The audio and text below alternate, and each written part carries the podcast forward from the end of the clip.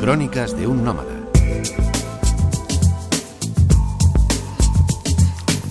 Hola amigos, hoy nos vamos a Suiza. Es difícil encontrar un pueblo más serio, organizado, detallista, laborioso, preciso, puntual y exacto como el suizo. La precisión de los relojes representa cabalmente el paradigma y la metáfora de esta manera de ser. De hecho, el país entero es un reloj que funciona con el latido acompasado del deber y la propia sociedad suiza encierra mecanismos de autocorrección que tienden a ahogar las conductas anárquicas o disidentes. Pero paradójicamente, en Lausanne se halla uno de los más originales museos que he visitado jamás.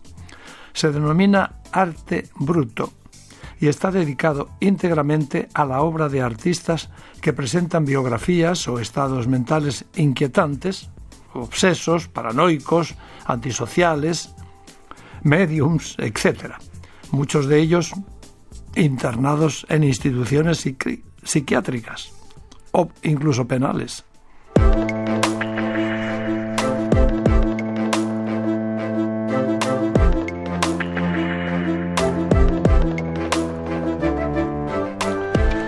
La mayoría de ellos viven en soledad y aislamiento y solo se comunican con el mundo a través de su arte. Hay cerámicas increíblemente bellas y creativas, trabajos en madera, reproducciones de barcos u objetos con materiales de desecho, obras todas que requieren una gran paciencia y dedicación.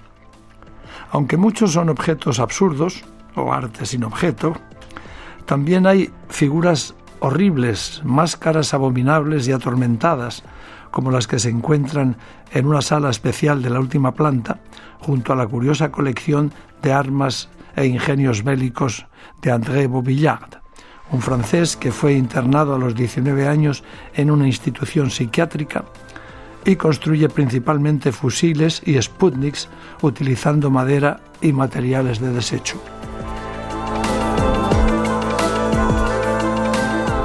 Entre las sorprendentes obras de arte marginal o marginal exhibidas en tan singular museo, me llamó la atención una edición caligrafiada e ilustrada a mano de El Quijote. El alemán Reinhold Metz consagró la mayor parte de su vida a esta ingente tarea que bien podría considerarse la historia de una obsesión. Nacido en Karlsruhe, en Alemania, hace 63 años, Metz tras terminar la escuela primaria trabajó en una imprenta y después con un anticuario.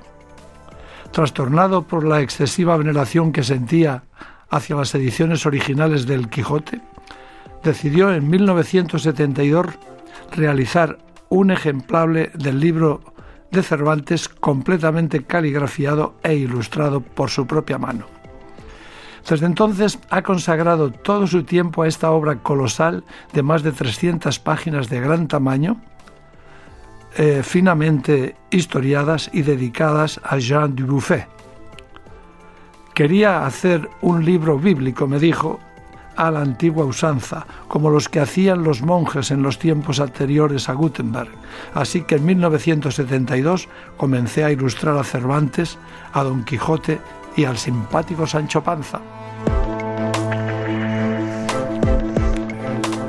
El resultado dista mucho de mostrar la disciplina, limpieza, calidad y talento del trabajo de los monjes. Las grandes páginas plastificadas que se exhiben en la última planta del museo reflejan un evidente desequilibrio, una mente pueril y caprichosa que reducen su empeño a una mera curiosidad antes que a una auténtica obra de arte. Pero ahí queda el trabajo de toda una vida que quizá haya servido para salvar al autor de mayores desequilibrios.